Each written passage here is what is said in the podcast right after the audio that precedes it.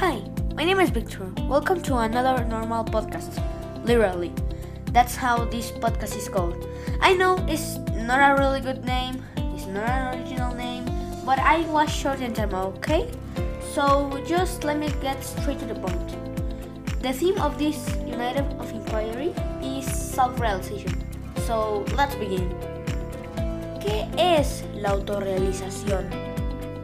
Autorrealización ahora sí, en muy palabras, es algún tipo de sentimiento cuando tú logras terminar o lograr algo que tú tenías planeado. Una mezcla de felicidad, gratitud y orgullo. How can we get this? Hay un ciclo para lograr alcanzar la autorrealización. Estos son los pasos. 1. Se necesita ver qué es lo que se quiere lograr con esto. Se tiene que tener una meta clara. 2. Se tiene que planear aunque sea un poco el camino para que sea más fácil alcanzarlo. 3. Se necesita estar dispuesto para sacrificar cosas, ya que a veces vas a tener desacuerdos. 4. Tienes que disfrutar el camino.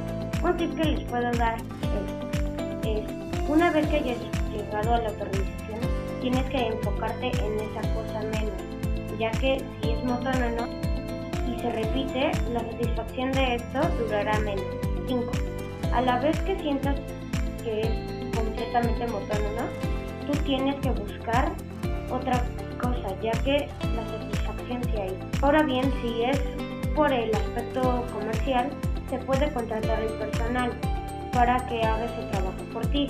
Sin embargo, eh, si es personal, no tienes tal opción, ya que es un hobby o una actividad.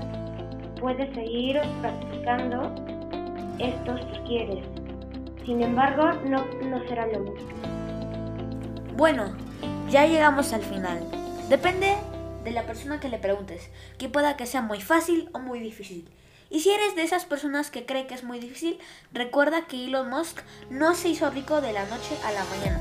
Se esforzó y trabajó durante años. Y hoy en día es el hombre más rico del mundo. Esto también aplica con la autorrealización. Así que, ¿qué esperas? Tú puedes lograrlo. Gracias por su atención.